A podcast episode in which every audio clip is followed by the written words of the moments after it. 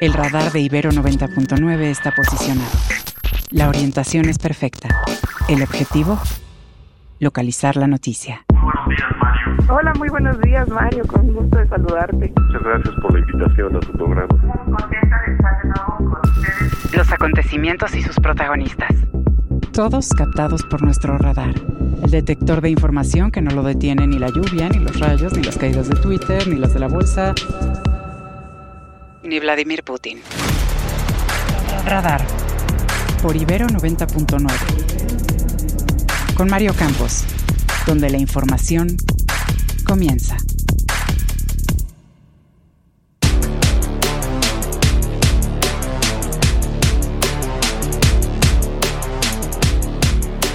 Familiares del magistrado Ociel Baena rechazan el informe de la fiscalía que atribuye su muerte a la pareja del magistrado y piden que el caso sea traído por la Fiscalía General.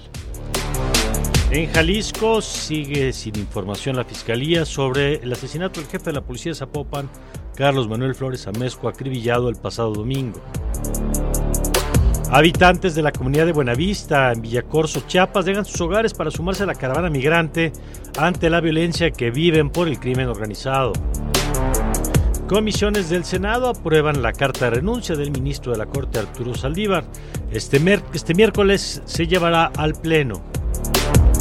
Aclara Claudia Sheinbaum al canciller, ex canciller Marcelo Ebrard, que en su partido no hay segunda fuerza, sino que solo hay una, que es la que ella encabeza. El presidente López Obrador se reunirá este jueves por primera ocasión con su homólogo chino Xi Jinping en el marco de la cumbre de la APEC que inicia hoy en San Francisco. La expectativa también está sobre la próxima reunión entre el presidente de Estados Unidos Joe Biden y el presidente chino, la primera reunión en un año.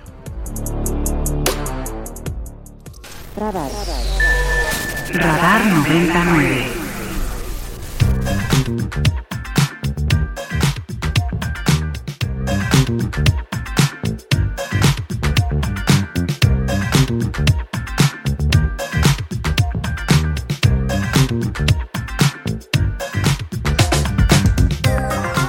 Buenos días, muy buenos días, bienvenidos a Radar 99. Yo soy Mario Campos y les saludo con mucho gusto en esta mañana, mañana de miércoles, de quincena, por cierto. Con razón veo a algunos de tan buen ánimo desde que salí de mi casa. Este 15 de noviembre del 2023, en que saludo a mi querido Oscar Reyes. Oscar, ¿cómo estás? Muy buenos días. ¿Qué tal, Mario? Muy buenos días. Bien, muy contento. Ya listo de estar arrancando las dos horas de programa de Radar 99 aquí contigo y con toda la audiencia. aquí listos para llevarle toda la información, buenos temas que vamos a platicar el día de hoy.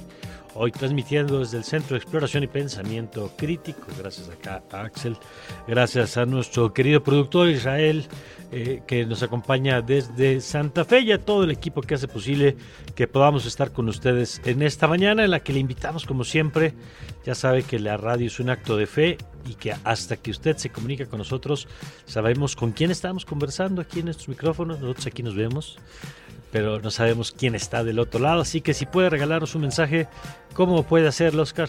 Claro que sí, nos pueden contactar a través de- del teléfono en cabina o al WhatsApp. El número es el 55 525 529 2599. ¿Va de nuevo? 55 529 2599. Nos pueden enviar sus mensajes a partir de este momento. Así es, para que nos compartan sus puntos de vista de los temas que hoy traemos, para que se comunique desde temprano, como el doctor Arturo Berber, a quien le mando muchos saludos, a él y a todos los que nos acompañan desde Aguascalientes, que me da mucho gusto saber que tenemos eh, integrantes de la comunidad de radar que desde Aguascalientes, vía internet, vía la aplicación también nos siguen y por supuesto a los que nos acompañan vía la frecuencia de, eh, radio en el FM en la Ciudad de México. Bueno, 7 con 7 minutos y si usted nos lo permite, aquí le contamos los detalles de la información. Estas son las, Estas son las noticias. Bueno, sobre un tema del que vamos a platicar el día de hoy, poquito más adelante con Marta Lamas y la importancia del magistrado Ociel Baena, Le reportamos que los familiares del, magistrado rechazaron el informe de la Fiscalía de Aguascalientes. Según la muerte fue provocada por un tema personal en el que habría sido el magistrado asesinado por su pareja, quien después habría quitado la vida. Durante los funerales, Cintia Baena, hermana de una de las víctimas, reveló que cuatro días antes de su fallecimiento, Ociel Baena había recibido amenazas de muerte, por lo que pidieron que se cuidara, porque la batalla que llevaba en contra de todos era muy difícil. Ante los cuerpos de presente de las víctimas, el señor Juan Baena, padre del magistrado, exigió a las autoridades la verdad, pues hasta la fecha la Fiscalía no les ha mostrado los datos concluyentes de la investigación y la familia, la familia que no confía en la manera en la que está conduciendo la investigación la Fiscalía del Estado, pide que sea la Fiscalía General de la República la que traiga las investigaciones. Escuchemos parte de lo que dice el padre de eh, Ociel Baena. Es una falta de respeto a la inteligencia, no nada más de nosotros, sino yo creo que a todas las personas que se consideran con un poquito de intelecto. No es cierto lo que ellos están manejando. Nosotros lo apoyamos y lo seguimos apoyando. Las gentes que comulguen con este movimiento no dejen de hacerlo. Que la semilla que él sembró no se eche a perder. Que valga la pena su sacrificio. Y bueno, y en Jalisco fue homenajeado el subdirector operativo de la comisaría de Zapopan, Carlos Manuel Flores Amezcua, que fue asesinado el pasado lunes por, por al menos seis sicarios que lo esperaban ya en una cafetería de quienes todavía se desconoce su identidad. Sus compañeros en la corporación lo recordaron como un ser humano, un ser humano ejemplar. Escuchemos recuerdos de operatividad mucho y la verdad que lo lamento mucho porque aparte de ser un buen policía, pues era un buen ser humano. Y en Chiapas sigue la violencia. Ayer en la comunidad de Buenavista, en el municipio de Villacorso, dos grupos criminales se enfrentaron a balazos en la madrugada, lo que provocó pánico entre la población y dejó daños en al menos seis casas. Aunque la Guardia Nacional montó un operativo en la comunidad para brindar seguridad a los colonos, estos prefirieron, imagínense, dejar sus hogares para sumarse a la caravana migrante. Eh, cuando hablamos de eh, refugiados, hablamos de personas que siempre decimos que no se pueden quedar donde viven porque su vida corre peligro. Bueno, pues este es el tipo de casos del que estamos hablando. Alguien que se tiene que ir porque en su comunidad se están enfrentando a balazos, su casa recibe, imagínense, impactos de bala y deciden unirse a la caravana que se dirige hacia la frontera con los Estados Unidos. Y un grupo de migrantes venezolanos denunciaron ayer el secuestro de 22 de sus connacionales con quienes perdieron comunicación desde el pasado 30 de octubre. Se trata de 16 adultos y 6 menores que fueron privados de su libertad cuando recorrían la ruta entre Zacatecas y Torreón, Coahuila. Los captores le piden un rescate de 3.500 dólares por persona, por lo que a través de las redes sociales pidieron ayuda para liberar a sus familiares. Mi hermana no está desaparecida, mi hermana está secuestrada. Nosotros hemos solicitado ayuda a las autoridades, hicimos las denuncias, hicimos todo lo que nos correspondía, pero lamentablemente pues no hemos encontrado el apoyo de nadie. ¿Y el gobierno mexicano dónde está? ¿Dónde están las autoridades? ¿Dónde están los cuerpos de seguridad para acompañar a estas personas, a las familias y para lograr la liberación de estos 16 adultos y 6 menores de edad privados de su libertad, secuestrados y que están pidiendo este rescate de 3.500 dólares por persona. Y bueno, nos vamos a Guerrero, donde a 21 días del impacto de Otis por... Eh, en Acapulco y en Coyuca de Benítez y en otros municipios. El presidente dice que ya concluyó el censo de damnificados casa por casa, por lo que el siguiente paso será la reconstrucción de las viviendas. Sin embargo, varios damnificados bloquearon las carreteras del aeropuerto para pedir que no se cierre el censo pues no todos han sido registrados.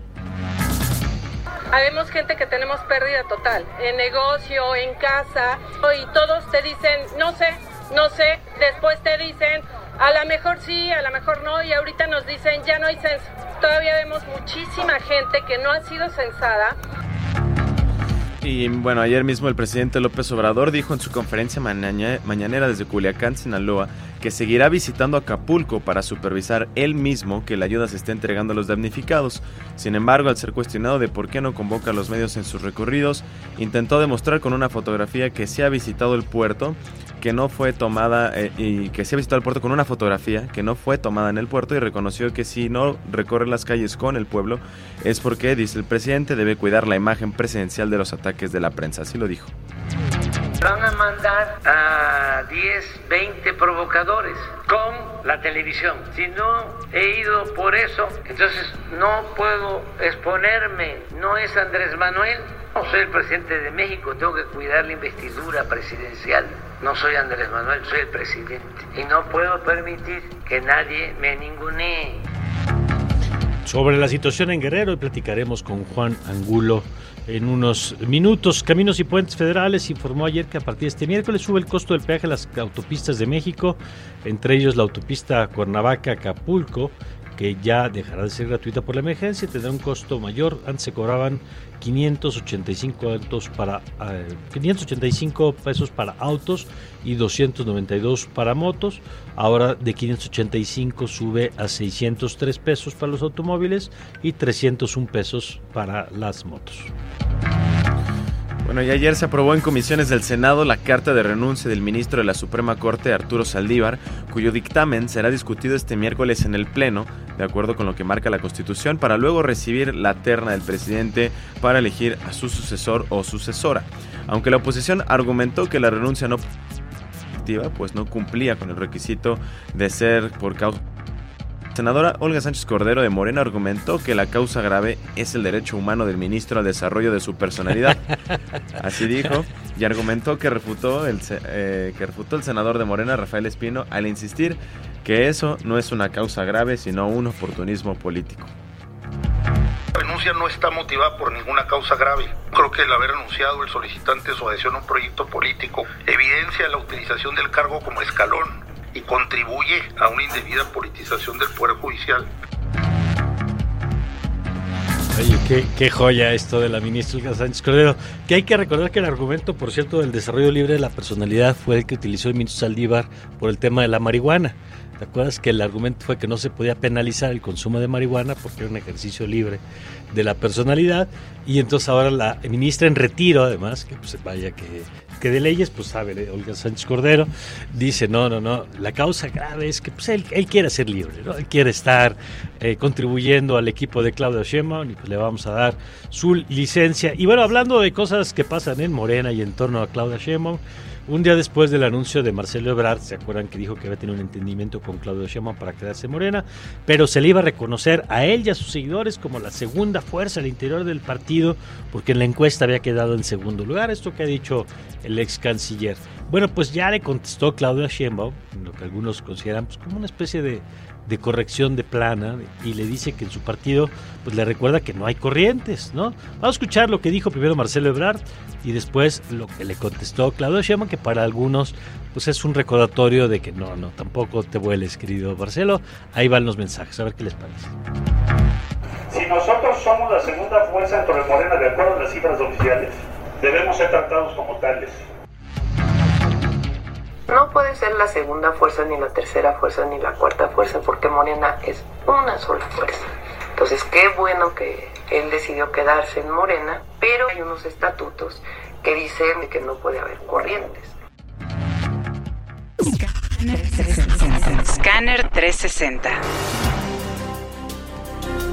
nos vamos con información internacional. El grupo islamista Hamas utilizó el hospital, infantil Rantisi, ubicado en el norte de la Franja de Gaza, para esconder a milicianos que perpetraron la masacre del 7 de octubre en Israel y para retener a algunos de los rehenes que fueron secuestrados en ese ataque, lo aseguró este lunes la vocería del ejército israelí al intentar justificar el ataque perpetrado por sus soldados al nosocomio. Por su parte, la organización Human Rights Watch pidió que los repetidos ataques aparentemente ilegales del ejército israelí a instalaciones sanitarias, personal y transporte médicos en Gaza sean investigados como posibles crímenes de guerra. Crack 90.9 Y vámonos a un adelanto deportivo de Crack 90.9 con Omar García, quien ya está con nosotros en la línea. Omar, muy buenos días. ¿Cómo estás, querido Oscar, querido Mario? Y por supuesto, quienes nos acompañan en este miércoles de Radar. Muy buenos días. Pues ayer eh, todavía In-Season Tournament, este torneo interno, todavía en su fase de grupos de la NBA. Los Lakers de Los Ángeles derrotaron a los Grizzlies de Memphis con una buena noche para el elenco abridor de este equipo. Eh, cuatro de los cinco titulares con doble dígito en lo que refiere a los puntos. Eh, los Grizzlies, pues si bien tuvieron una buena actuación eh, ofensiva, particularmente Desmond Bain con 15 eh, puntos y Santi Aldama Toledo con 24 unidades a su haber eh, personal, pues te quedaron bastante, bastante lejos en otros resultados. Los Nuggets de Denver 111-108 derrotaron a los Clippers de Los Ángeles. También los Timberwolves de Minnesota sorprendieron 104-101 a los Warriors de Golden State, mientras que los Pelicans 131-110 derrotaron a los Mavericks de Dallas. Hoy regresa la actividad en la temporada regular ya fuera de este torneo y ya enfocados más bien en la tabla con los Sixers de Filadelfia que se enfrentarán a los Celtics de Boston, el duelo de los dos líderes en la conferencia del Este, también los Raptors de Toronto y los Bucks de eh, Milwaukee, así como los Chicago Bulls que se estarán enfrentando al Magic de Orlando. Muy bien, querido Mar, muchas gracias, gracias por la información. Seguro ya nos escuchamos en el Largos y Tendidos con el resto de la jornada. Muy bien, pues ahí está la información, el adelanto deportivo. Volvemos con Omar un poquito más adelante. 7 con 18. Radar. Radar 99.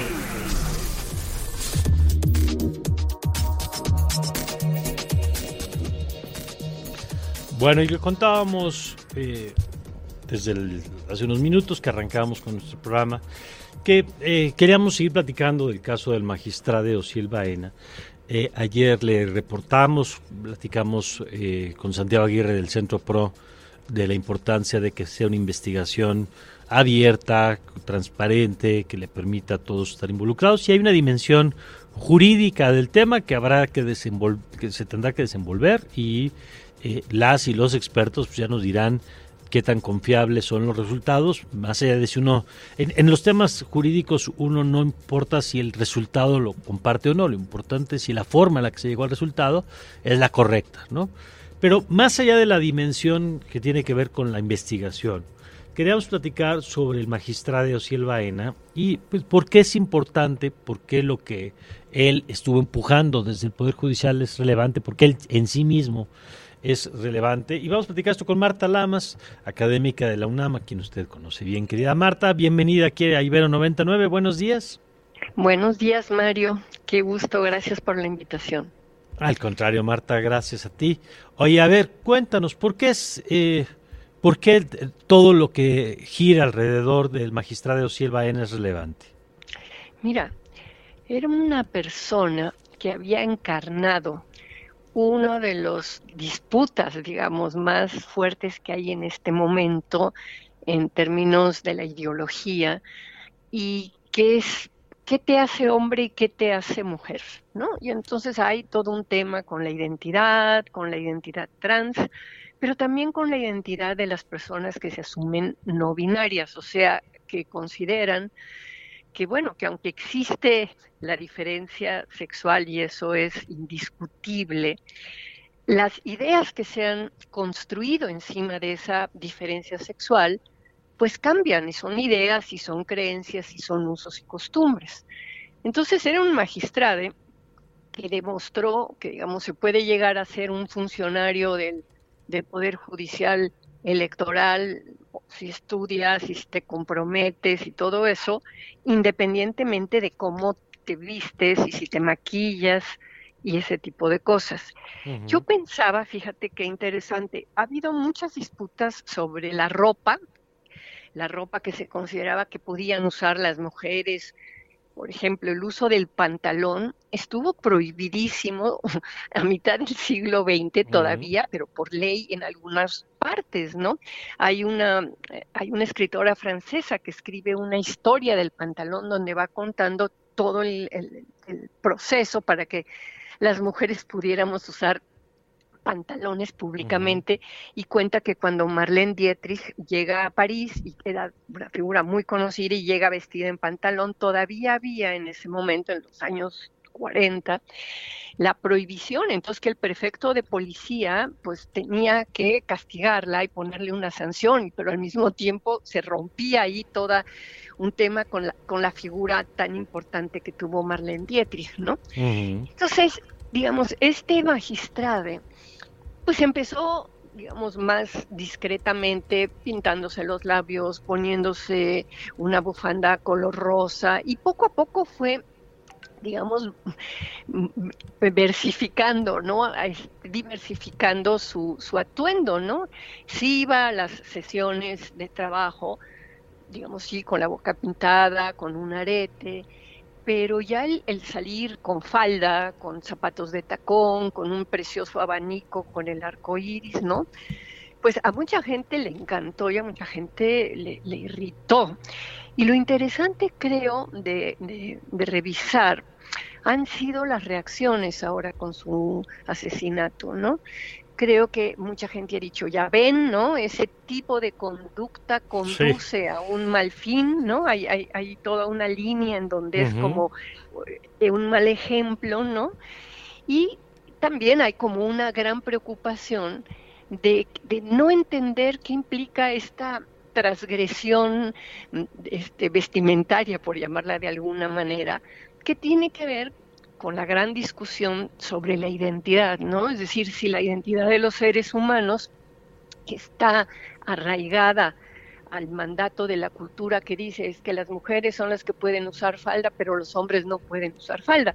Ya las feministas logramos el que se pueda usar pantalones y que se hayan dado cuenta, digamos, las sociedades de que usar pantalón no te masculinizaba o no te convertía en un hombre, ¿no?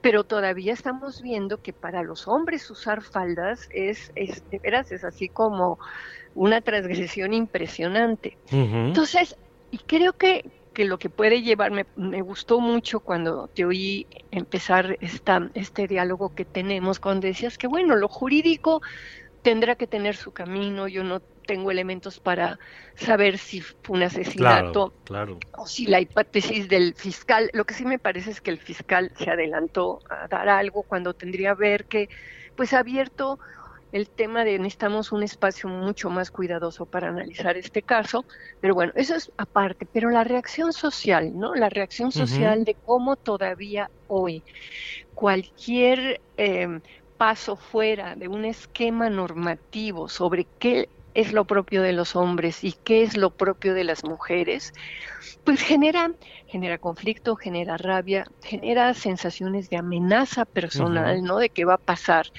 Y claro, las personas que se asumen no binarias lo que están diciendo es que no somos ni hombres ni mujeres, somos una mezcla.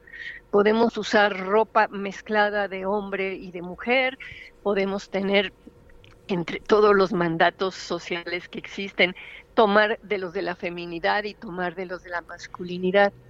Y eso remite a una gran discusión que tú siempre impulsas, que tiene que ver con la democracia y con el respeto a la diferencia, Mario. O sea, eh, de alguna manera, el tema de la identidad es un tema súper complejo porque es un tema que no se resuelve solo con racionalidad, sino que tiene un componente psíquico muy fuerte y psíquico también en el inconsciente, en donde los seres humanos, ¿no? tomamos las significaciones sociales de nuestra cultura, las representaciones, desde que somos niñas y niños chiquitos, ¿no? Y las vamos incorporando. Y hay de esas representaciones y significaciones, pues algunas que nos da más placer usar y unas con las que nos identificamos más. Y las personas no binarias son personas mucho más flexibles que el común de los mortales porque se pueden identificar con cuestiones femeninas y con cuestiones masculinas sin que eso les genere conflicto a ellos. El problema es que eso genera conflicto en una sociedad que todavía sigue arraigada a modelos de lo propio de los hombres, no es usar pantalones y no es propio de un hombre pintarse la boca, ponerse tacones, etcétera.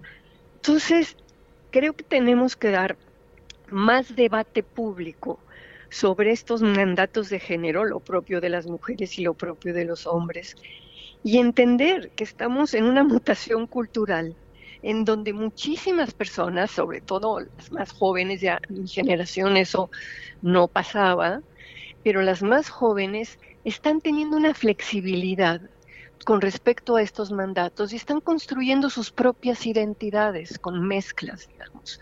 Y a mí me encantaba, digamos, ver las fotos de Ociel, ¿no? Con esa falda, cuando se, se, disfrazaba, porque digo, digo que al, tribunal iba con su traje, pero bueno, la mascada rosa y, la, y la pintura de los labios, ¿no? Pero incluso las fotos en donde está vestido ya con falda y tacones, ¿no? yo decía, qué libertad interna maravillosa tiene este ser humano, pues, ¿no? Fíjate que el año pasado, eh, en la Facultad de Derecho de la Universidad Veracruzana, un profesor de Derecho retó a sus alumnos a que fueran a clases con una falda y que vieran mm. cómo algo tan, digamos, que le ponemos tan poca atención como el símbolo de una ropa, ¿no? Lo que provocaba, claro. Lo que provocaba. Este, Claroscuro sacó la foto, yo la tengo guardada, te la voy a, te la voy a mandar, porque sí, llegaron como 15 chavos y se tomaron la foto con el profesor en la Facultad de Derecho de, de llegar a clases con una falda. Y claro, suscitaron suscitaron toda una discusión sobre si usar una falda te vuelve menos hombre o, qué pasa, ¿no? Como la suscitó el hueso del uso de los pantalones para las mujeres. Sí, sí, sí, que me encanta siempre que, que lo explicas así porque eh, a, mí todavía, por ejemplo, el tema de la falda me, me, brinca, digamos, cuando veo un hombre con falda, no, no es que me incomode, pero me sorprende, digamos. Claro. Pero como bien dices, con el tema del pantalón a nosotros ya no nos dice nada, pues porque además es la expresión más clara de que estas cosas son dinámicas y que lo que eh, alguna vez eh, fue normalizado, pues dejó de serlo y al revés, ¿no? Claro, y que los objetos, las cosas, se simbolizan. O sea, a mí sí me tocó a los 16 años con mis papás que me llevaron a un cabaret en el Hotel Presidente a oír a Cuco Sánchez y no me dejaron entrar porque yo iba de pantalones, ¿no? En México eso debe haber sido, no sé, en 1960 y tantos, ¿no? Todavía los protocolos muy serios hacen que las mujeres vayan de falda. Tú ves todo ese tema de la realeza y las monarquías, las mujeres siempre van de falda y son muy pocas las que han empezado, las más jóvenes, a usar pantalones en actos públicos, ¿no? Como la reina Leticia en España o la, la de Jordania o eso. Pero el simbolismo que los seres humanos, ¿no? Le adjudicamos a los objetos y a la ropa, ¿no? Y al arreglo. También me acuerdo cuando mi hermano llegó de estudiar en Inglaterra, ¿no? Que eso fue en 67, algo así, que claro, la influencia de los Beatles llegó con los pelos que le llegaban al hombro. Bueno, mi papá lo primero que hizo del aeropuerto lo pescó y lo llevó a que le cortaran el pelo, ¿no? o sea, entonces, y ahora veo chavos que andan con su colita de caballo, perfectamente. Bueno, nos tardamos medio siglo en aceptar que los hombres pueden usar el pelo largo y que eso no les resta masculinidad, ¿no? De acuerdo. Entonces, creo que eh, más allá de, pues a mí sí me, me dolió mucho lo que pasó, no solo porque es la muerte de una persona, bueno, de dos personas, pero bueno, Ociel representaba algo muy importante en nuestro país, ¿no? Es decir, un, un ser humano inteligente que pudo asumir su identidad y al mismo tiempo cumplir con su trabajo. A él le, le, hacen su pasaporte en relaciones exteriores con la X binaria, ¿verdad? En donde dice sexo y entonces pusieron una X y fue todo un evento precioso. Entonces, era también mostrar que parecía que México ya estaba aceptando esta apertura identitaria que en mm. muchas partes ya existen, de lo que los gobiernos dicen, bueno, hay seres humanos que no se sienten femenino o masculino, pongamos una X, pues, mm. ¿no? Y esa parte tan padre como que queda oscurecida en este momento con los comentarios tan horrendos, ¿no? De, de castigo, de que miren, eso les pasa, es decir, creo que sí necesitamos más debate público y, agradezco la posibilidad de que me invites aquí a, a Radio Ibero. Al contrario, Marta, gracias a ti como siempre, te mando un abrazo. Igualmente, bye. Dios. Gracias. Es Marta Lamas, académica de la UNAM, a quien permítame el comercial, usted puede ver en la agenda pública también en Foro TV y pues una de las autoras siempre importantes en torno a estos temas. 7 con 32.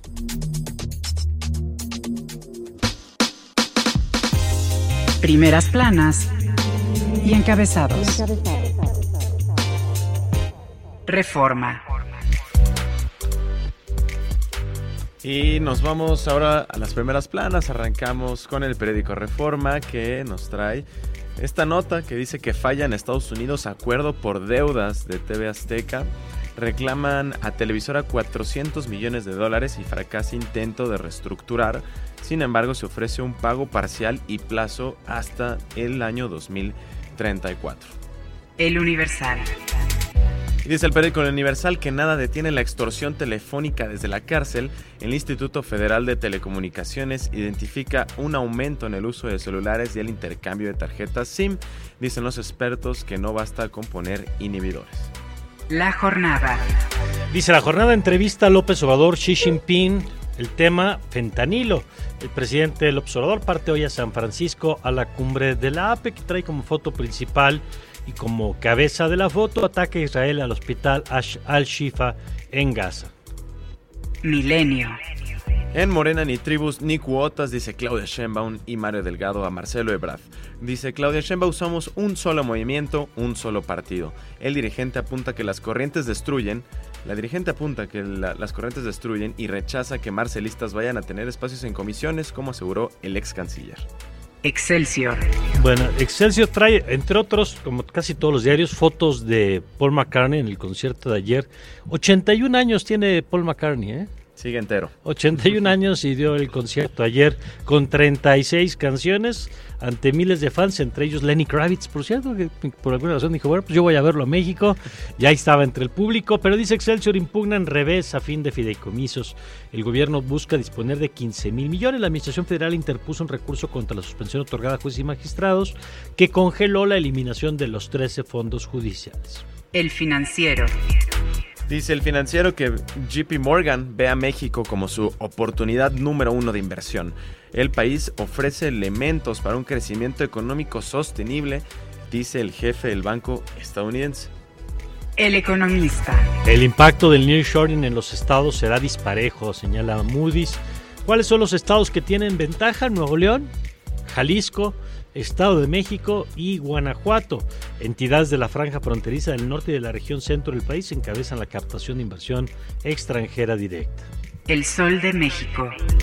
Y finalmente el Sol de México dice que desperdicia la oposición material por 8 millones de pesos en el proceso interno en el Frente Amplio por México. Ya tenía hasta boletas, pero canceló la consulta para elegir a su abanderada presidencial. Prensa internacional. Bueno, vamos a revisar la portada del New York Times, que en su portal en este momento trae como nota destacada el tema de la presencia del ejército de Israel en este hospital de Al-Shifa, eh, que era uno de sus objetivos clave durante la invasión, se ha convertido en un tema de mucha atención, por un lado por la situación en el hospital, por quienes advierten que podría generar daños de civiles que están refugiados, que están siendo atendidos en el hospital. El, ejército de Israel ha señalado que los hospitales eh, son puntos de concentración de los, de los milicianos de Hamas y que están conectados y bueno, pues es parte de donde está el foco puesto en esta mañana.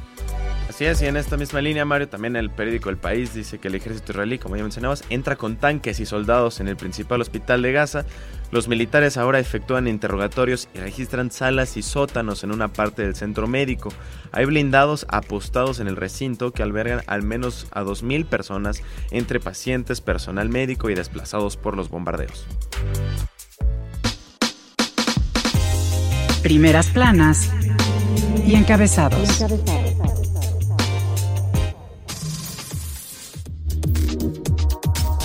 Bueno, y ayer, ayer tuvimos en este espacio a Santiago Tabada, le hemos contado que hemos platicado con Clara Brugada, quien espero que podamos hacerlo de nuevo en estos días, una vez que quedó confirmada como candidata. Pero otra de las personas que ha alzado la mano y que ha dicho desde hace tiempo que tiene un proyecto para la ciudad es Salomón Chertorivsky, a quien le agradezco, usted lo conoce bien, ex, exdirector, eh, exsecretario de Salud, exdirector del Seguro Popular eh, ex secretario de Economía en la Ciudad de México, en el gobierno de Miguel Ángel Mancera, y actualmente legislador, y a quien le agradezco, como siempre, que nos acompañe en esta llamada. Salomón, buenos, buenos días, bienvenido. Hola, estimado Mario, te saludo con enorme gusto, como siempre, a ti a tu auditorio. Oye, a ver, cuéntanos, ¿qué te hace alzar la mano y decir yo quiero ser eh, candidato a la jefatura de gobierno y eventualmente, pues, si el voto te, te, te favorece, pues jefe de gobierno de esta ciudad? Mira, déjame ir un paso para atrás. No, no, yo no he alzado la mano como otros o subido un anuncio espectacular con dinero de no sé dónde.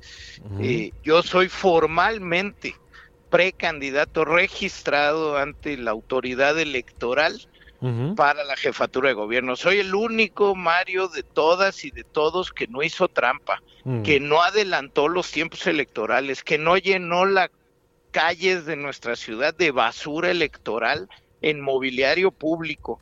Y yo cuando llegaron los tiempos que la ley indica, es cuando me registré y hoy soy el único que está siendo fiscalizado por el Instituto Electoral. Es decir, soy el único precandidato a la jefatura de gobierno formalmente registrado. Digo, eso me parece importante porque es que es que la trampa, en serio, llevamos meses viendo campañas tramposas y lo hemos normalizado. Creo que creo que no le hacemos un favor a la democracia este, si, si, si aceptamos que eso está correcto, que eso está bien. Este, pero bueno, perdóname, cierro el paréntesis. Está bien. Este, y déjame, déjame Mario, este, con, con mucha puntualidad. A ver, yo llevo 25 años trabajando directa e indirectamente por la ciudad. Conozco esta ciudad como la palma de mi mano. Eh, conozco los problemas, lo que le duele. Los he escrito, hay un libro recientemente que llegó a las librerías de los 12 problemas más importantes de la ciudad, lo que duele y eh, cómo solucionarlos.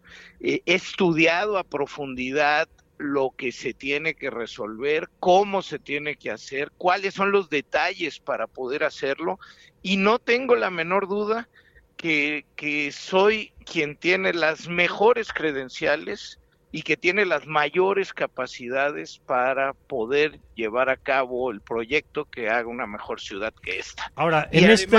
Sí, perdóname, no, perdóname. termina, termina la idea, Salomón. No, no, no, no, te escucho, ah, te escucho. Es que te iba a decir que eh, tú sabes que en una campaña pues hay dos componentes importantes. Uno es el candidato o candidata y otra es el partido. Y ahí te pregunto cómo lo ves pues, ¿y qué significa? Yo a veces pienso el símil del, piloto y el coche de carreras, ¿no? Y, hay candidatos que a lo mejor tienen un coche muy potente porque tiene una presencia, pues eh, que es el caso, por ejemplo, de Morena, que a quien pongas tiene un coche potente por la marca, pero en el caso de Movimiento Ciudadano, en la Ciudad de México no ha tenido digamos, alguna presencia electoral en términos de alcaldías o de la jefatura de gobierno, evidentemente. ¿Cómo lo ves? ¿Cómo ves a tu partido, digamos, en el punto de arranque? Mira, pues aquí es el Checo Pérez con Red Bull, ¿eh? Este, eh, hay candidatazo, pero además, este Mario, Movimiento Ciudadano es una marca fresca, es una marca sin taches hasta el día de hoy. Eh, es una marca que la juventud ve muy bien, pero que además ya gobierna eh, eh, dos estados de la República y las dos zonas metropolitanas fuera de la Ciudad de México más importantes, Monterrey y Guadalajara. el gusto en zonas metropolitanas por movimiento ciudadano es grande, es amplio y en efecto, en la Ciudad de México empezamos a crecer hace algunos años, pero lo hemos hecho rodeado de mujeres y hombres, sobre todo jóvenes. Y, mira, la gente en la ciudad está buscando una alternativa que no sea lo viejo o lo malo. Y esa alternativa pues es la marca nueva, la marca creciente y la marca que ha demostrado en otros espacios gobernar muy bien. Ahora, ¿cómo estás viendo? Ayer le decíamos a, Santiago Tabada que si, si termina siendo el candidato, pues tendría que asumir que van en tándem, digamos, con Xochitl Galvez, que ha tenido una presencia también en la ciudad, que fue alcaldesa de Miguel Hidalgo, y bueno, que tiene una, un, nombre, digamos, ya conocido. Eh, si se concreta el proceso, si tú terminas siendo, eh, pasando esta etapa al candidato, ¿te ves con Samuel García? Si termina siendo él, ¿cómo lo ves? Eh, ayer platicamos con Indira Kempis en este espacio, que también ha alzado la mano dentro de Movimiento Ciudadano, pero ¿cómo lo estás viendo? Sí, este, yo, yo estoy convencido, Samuel García va a ser el candidato a la presidencia de Movimiento Ciudadano. Eh, además, llevo, fíjate, eh, Mario, desde hace dos años que me invitó Samuel a ser parte del Consejo de Asesores del Gobierno de Nuevo León. Entonces llevo dos años muy cerca viendo sus capacidades, su inteligencia, su creatividad, su capacidad de ejecución y lo que ha pasado en dos años en Nuevo León. Así que yo, yo estoy estoy y estaré muy contento eh, de hacer mancuerna este, con, con Samuel García. Ahora, le, le, va a pesar, más allá de la valoración que cada quien pueda tener de su gestión, pues le va a pesar que él dijo una y otra vez que no iba a dejar la gobernatura, que no iba a hacer lo del Bronco y que a los dos años se separe, ¿no? Yo creo que, que, que, las decisiones son cambiantes y pues como dice el dicho es de sabios cambiar de opinión creo que eh, lo que él ha visto y lo que han visto los regios de lo que en dos años se ha hecho, lo que ya están dando, le permite, le permite tomar esta decisión y creo que, hace bien, creo que hace bien en hacerlo y, y, de verdad, ¿eh? este, esto de, de más allá de lo que valoremos de los resultados o no de Nuevo León, pues hay hechos concretos. Este, yo, yo sí eh, le diría al público, hay, hay que ver lo que hay ahorita en Nuevo León, este, pues, pues Tesla y la inversión que ha llegado es una realidad, el número de empleos que se están generando es una realidad, las seis carreteras que se están construyendo, el nuevo paso fronterizo, tres líneas del metro que ya están financiadas y construyéndose, la, el único estado que ha logrado a partir de la destrucción del seguro popular rehacer un seguro universal de salud y atender a los niños y niñas con cáncer. O sea, ahí están los resultados de manera bien concreta. Entonces, creo que son esos resultados los que dan la tranquilidad para poder decir, puedo cambiar de opinión de, de aquello que dije este, algún tiempo atrás. Creo que hoy las cosas son diferentes, los tiempos cambiaron. Mm. Salomón, buenos días. Le saluda Oscar Reyes. ¿Cómo, ve como un gran reto el intentar quitarle la Ciudad de México, sobre todo con la fuerza que, que atrae Morena, con Claudia Sheinbaum encabezando ya el movimiento y sobre todo también ya con una candidata fuerte que viene por parte del Oriente y que buscará apoderarse ahora del Poniente, que es eh, Clara Brugada. ¿Cómo eh, Salomón Chertorivsky y Movimiento Ciudadano buscará convencer a la gente de que lo alternativo es lo mejor? Estoy convencido eh, y también estoy convencido, Oscar, que en efecto va a ser muy complejo. Eh, es complejo porque Morena está dispuesto a hacer una elección de Estado. Este, todo el tiempo ha sido claro que están dispuestos a hacer trampa, a utilizar todo recurso público que tengan, eh, a, a transgredir la ley. Estoy convencido que Morena va a usar al aparato del Estado para tratar de, tratar de ganar. Eh, entonces, por supuesto, eso lo hace complejo. Eh, lo otro, pues voy contra ellos, voy con todo, voy con todo para contrastar con Clara Brugada. Ella es mi contrincante. Vamos con toda fuerza a demostrar por qué tengo mucho mayores capacidades, ¿Por qué digo alguien que ya gobernó nueve años con Iztapalapa? Hay que preguntarle a Iztapalapa si realmente nueve años de gobierno pueden decir hoy que están mejor y hay que ver los resultados que yo he tenido en todos los espacios en donde he estado. Nos, nos dice eh, Salomón que nuestro radio escucha Roberto Muñoz, que dice como asesor de Samuel García, porque están haciendo un segundo piso en Monterrey, si harías lo mismo en la Ciudad de México.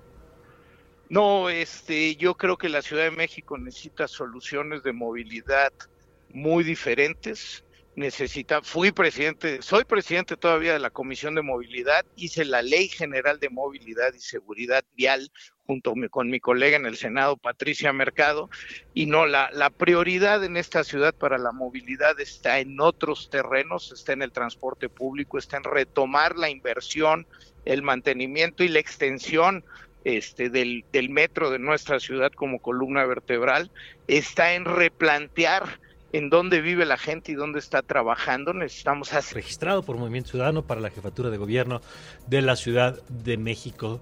Eh, querido Oscar, nos vamos ahora con un corte.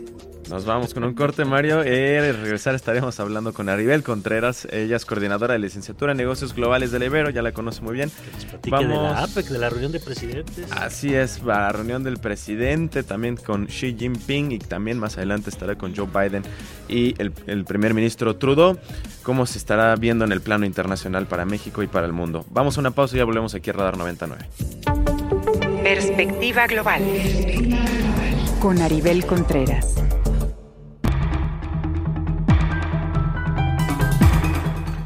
Son las 7.51. Gracias por seguir con nosotros en esta mañana. Eh, gracias. Eh, le recuerdo que usted puede comunicarse al 55 25 99 y a quien le mando muchos saludos, que ayer también se comunicaba con nosotros a propósito de la entrevista con Santiago Tabada. Y bueno, reitero la invitación nada más a Clara Brugada, que espero que, como estuvo con nosotros en la pre-campaña, pues ahora en la pre-campaña de la pre-pre-campaña, pues ahora que vuelva a estar. Pero bueno, vámonos con Aribel Contreras, ella es coordinadora de la licenciatura de negocios globales y nuestra internacionalista de cabecera. Querida Aribel, ¿cómo estás? Muy buenos días, mi querida Mario. Como siempre, un gusto poder saludarte y estar aquí en Radar 99. Muchas gracias, Aribel. Oye, varios temas que revisar contigo. El primero es eh, la cumbre de APEC, se celebra ahora en, en, San Francisco. Si quieres, empezamos por los temas más globales y ahorita lo aterrizamos a nuestro país. Una cumbre que tiene como expectativa central el encuentro entre el presidente Xi Jinping, el presidente chino y el presidente Joe Biden, que después de algunos intentos de acercamiento, ahora sí que es el, así como hay personas que un globo los acercó, ¿no? Un regalito, un globo. No, aquí el globo los separó, este globo espía que terminó alejándolos y que bueno, pues ha sido un arduo trabajo para tratar de volverlos a sentar a esta conversación, Maribel. Así es, sin duda el encuentro bilateral más relevante de, durante estos tres días que dura la cumbre de APEC en San Francisco, California, pues es el, eh, la reunión que después de seis años Xi Jinping vuelve a pisar suelo estadounidense. Recordaremos que hace un año Biden y Xi Jinping ya se habían eh, reunido por unos casos minutos en Indonesia en el marco del G20. Pero hoy las circunstancias han cambiado, Mario. Cuando restablecieron las relaciones diplomáticas Estados Unidos y China, que fue en 1979, el mundo era otro. Hoy la coyuntura nos lleva a entender por qué mediáticamente esta cumbre tendrá los reflectores puestos en ellos dos, puesto que sobre sus hombros recae la posibilidad de dialogar, despresurizar el conflicto en Medio Oriente, pero también avanzar en posibilidades de, eh, de un cese al fuego pudiera darse en Ucrania. Eh, entendemos que ambos mandatarios están conscientes que sus propias rivalidades o sus propias confrontaciones en el ámbito comercial y tecnológico difícilmente se podrán resolver durante estos días, pero lo que urge es lo geopolítico y lo geoeconómico por tratarse nada más y nada menos que de los dos eh, grandes en términos políticos, militares, también económicos, y es por eso que la comunidad internacional se mueve en función al péndulo de cómo se deshiele eh, el diálogo bilateral, cómo se logre descongelar esta eh, relación tan accidentada, fragmentada, compleja, convulsa, pero donde ambos mandatarios tienen una gran responsabilidad ante la comunidad internacional y saben muy bien que pues durante estos días el mundo espera que ellos dos pues no resuelvan eh, todos los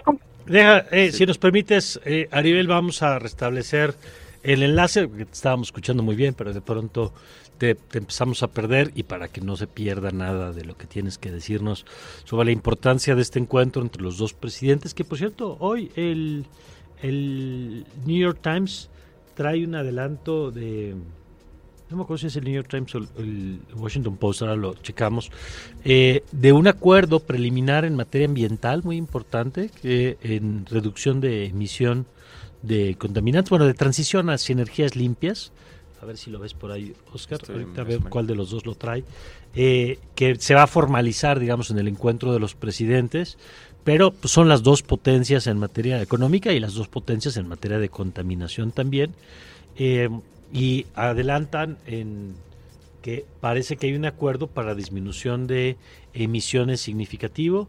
Eh, sí, ¿quién, es, el es? el New York Times, que dice que Estados Unidos y China acuerdan eh, el desplazamiento de los combustibles, fósiles, eh, apoyando el crecimiento de los renovables, ¿no? Entonces, bueno, es parte, digamos, de lo que va a ocurrir como saldo de estos encuentros, en donde usted sabe que realmente cuando llegan los presidentes a sentarse juntos es que llevo muchas semanas, meses de trabajo previo para construcción de acuerdos. No llegan a negociar a ellos en ese momento en la mesa y decir, a ver, tú qué piensas y yo qué pienso, sino que llegan ya con trabajo realizado de los equipos que es lo que permite pues, que se sienten de, entrada el, solo encuentro en sí mismo resultado del trabajo previo de acercamiento entre los equipos, ¿no? Sí, es como el cierre, es como la parte diplomática, como el, el encuentro, lo que significa hacia el mundo, pero sí, concuerdo, o sea, son semanas previas o meses de preparación, de pláticas entre los equipos, entre las cabezas de grupos que están pues en la parte de la negociación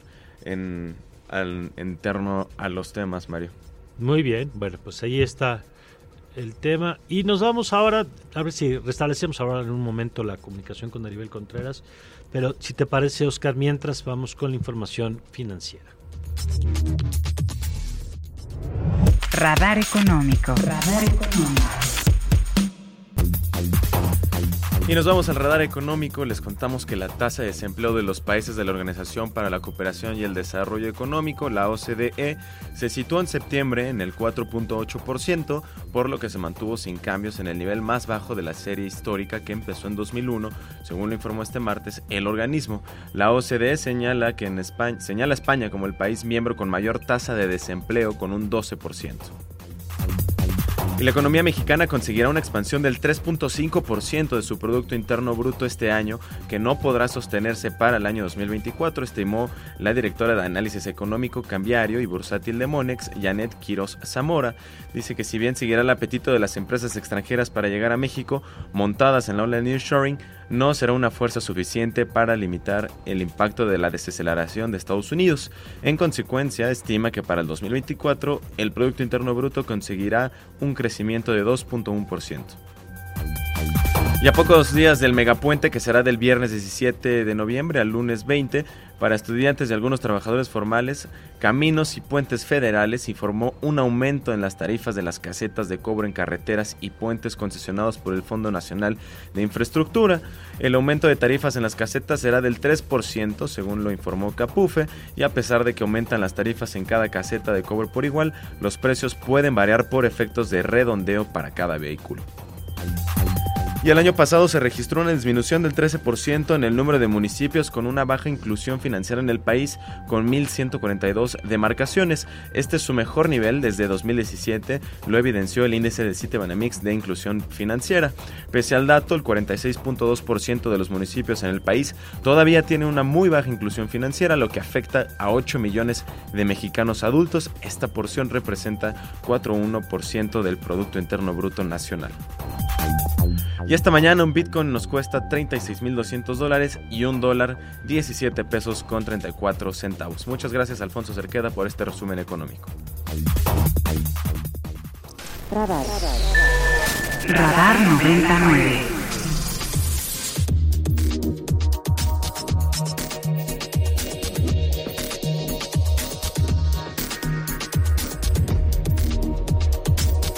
Bueno, eh, le Parto que vamos a seguir buscando la comunicación con la doctora Aribel Contreras un poquito más adelante, pero como le contábamos desde el arranque del programa, queremos volver a Acapulco, queremos tener la información eh, más allá de los de la anécdota del presidente diciendo que no va a las calles porque no lo pueden ningunear, que no le van a puede faltar al respeto, que no se trata de Andrés Manuel. Bueno, pero ¿qué, ¿cómo sigue la situación? Que eso es lo importante realmente, lo que está viviendo la gente. Y por eso le agradezco nuevamente a Juan Angulo, director del Sur, el Sur de Guerrero, que nos acompaña esta mañana. Juan, buenos días, gracias por acompañarnos nuevamente.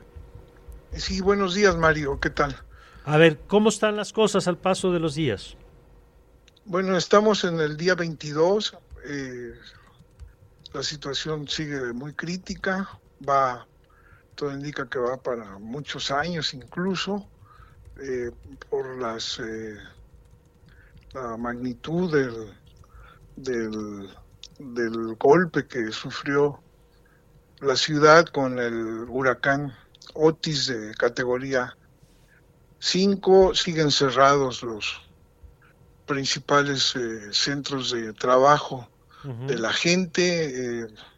Más grave aún, comenzaron ya despidos masivos en los hoteles. Ayer el Hotel Elcano de la zona dorada informó que por lo menos dos años estará cerrado y ya despidió a 100 trabajadores eventuales, eh, iba a despedir al resto, eh, también 100 sindicalizados en los próximos eh, días. Antes el, el Dreams, que se, se llamaba antes Hayat, también muy importante, 400 trabajadores, había informado ya que estaría cerrado durante tres años. El Princes, cuyo dueño se comprometió ante el presidente a abrirlo lo más pronto posible, no tiene fecha de, reapertura, siguen las clases suspendidas,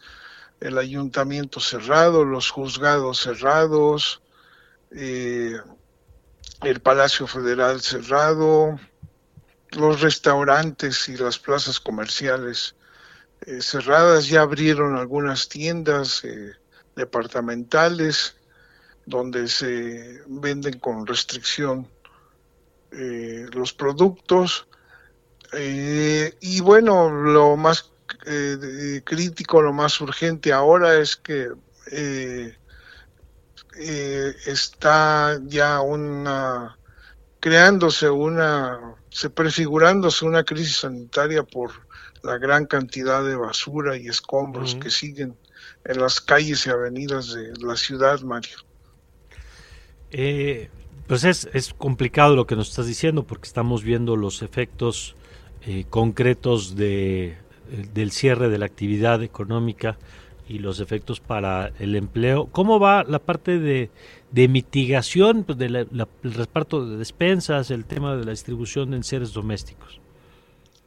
Pues también va, el, el de enseres va lento, va muy mm. lento, va, empezó en colonias pequeñas, de, de, pocas familias, eh, se supone que ya terminó el censo, que se censaron más de 250 mil viviendas y comercios y que a partir de este censo que se está haciendo la entrega de todos estos eh, productos va lento, las despensas, esas sí eh, han fluido más, eh, la, con algunos problemas. Ayer, por ejemplo, una larga fila de vecinos se quedó esperando un camión de la Marina que les habían dicho que llegaría, pero no hay grandes quejas por, por este reparto de despensas en particular. Hay muchas eh, asociaciones civiles, eh, eh, la Cruz Roja, que están repartiendo despensas, algunas incluso comidas calientes. ahí más o menos va, ¿no? hace una semana la alcaldesa informó que se habían dañado gravemente los tanques de almacenamiento de agua y que el 40% de la ciudad no tenía el servicio y ayer el, organismo municipal del agua, que se conoce como la CAPAMA, informó que después de las reparaciones que ya hizo, sigue el problema de 40% de usuarios sin el servicio. Es una cantidad muy, muy, muy grande. Siguen problemas en algunas colonias con la luz, algunas de plano no tienen, en otras está el servicio de manera intermitente, eh, todo el centro de la ciudad está sin internet. Hoy por tercer día consecutivo amanece eh, esta parte de la ciudad sin el servicio de internet, Mario. Juan, buenos días, le saluda Oscar Reyes. Y Ah, ¿qué tal? Se, se hablaba sobre que se buscaba que no se cerrara el censo, pues no todos han sido registrados, algunas quejas de algunos damnificados. Ah, ¿Se han acercado con ustedes para hacer, eh, para mencionarles sobre esto? Eh, ¿Tienen conocimiento de qué tan, de qué tanta población falta por ser censado o, o- o no es el caso? Bueno, hay, un- hay, hay un, ah, hubo un blo- ha habido bloqueos de avenidas por, de gente que no ha sido censada. Eh, eh, se supone que, eh, bueno, se supone que ayer se informó que ya terminó, porque anteriormente se dijo que había un espacio para que la gente pudiera acudir a módulos, la gente que no estaba en su casa cuando pasó, pasaron estos servidores que hacen el censo, podía todavía registrarse en módulos. Bueno, se supone que desde ayer esto también ya terminó. No creo, eh, sinceramente, que hayan sido censados todos los acapulqueños. Muchos acapulqueños dejaron su casa, se fueron a otro lado con sus familiares, a otro lado del mismo Acapulco, otros se fueron a Chilpancingo, a Cuernavaca, a la Ciudad de México, a, municipios vecinos de las dos costas. Entonces yo creo que este puede ser un problema que pueda eh, resurgir en los próximos días, eh, porque está claro que no, no que quedó, quedaría mucha gente sin haber sido registrada. Hemos eh, escuchado sobre las acciones del gobierno federal. ¿Cómo va el restablecimiento de las funciones del gobierno municipal y el gobierno estatal?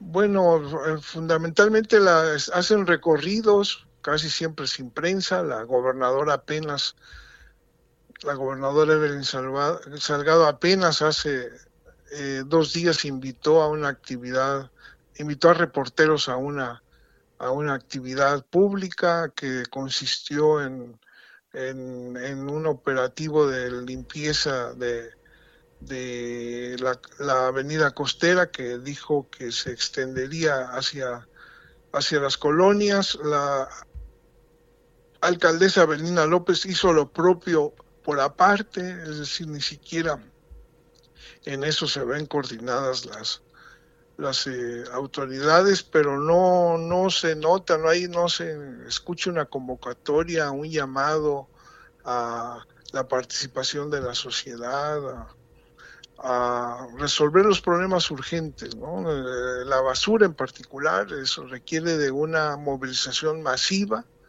masiva para recogerla porque está creándose ya una situación insostenible en Acapulco por eh, los grandes cúmulos de desechos, escombros que todavía están en el centro de la ciudad, en las colonias cercanas, en, ya no importa si son de clase media, de clase media alta, colonias populares, no nadie está recogiendo la basura y eso es una tarea que no pueden eh, dejarse a los vecinos. Ellos pueden llevarla a algún lugar cercano, pero no pueden sacarla de la ciudad. Eh, no se sabe todavía si ya encontraron nuevos predios para depositarla porque el relleno sanitario de la ciudad está ya prácticamente eh, saturado. Ya.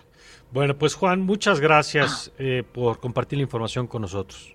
Sí, Mario, hasta, hasta pronto. Saludos, buenos días. Buenos días, Juan Angulo, director del sur de Guerrero. Y bueno, pues ahí está la situación eh, importante, Oscar, seguir atentos a lo que está ocurriendo, como esto que nos decía de- del Internet, Sí. el tema de la basura, por supuesto, y el tema de los despidos en los hoteles, ¿no? Sí, está, está fuerte la situación y también el tema del censo.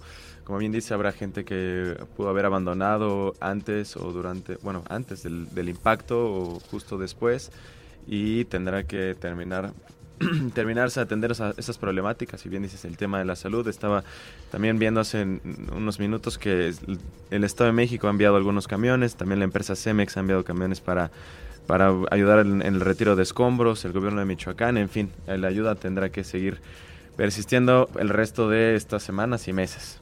Radar. Radar. Por Ibero 90.9. Regresamos.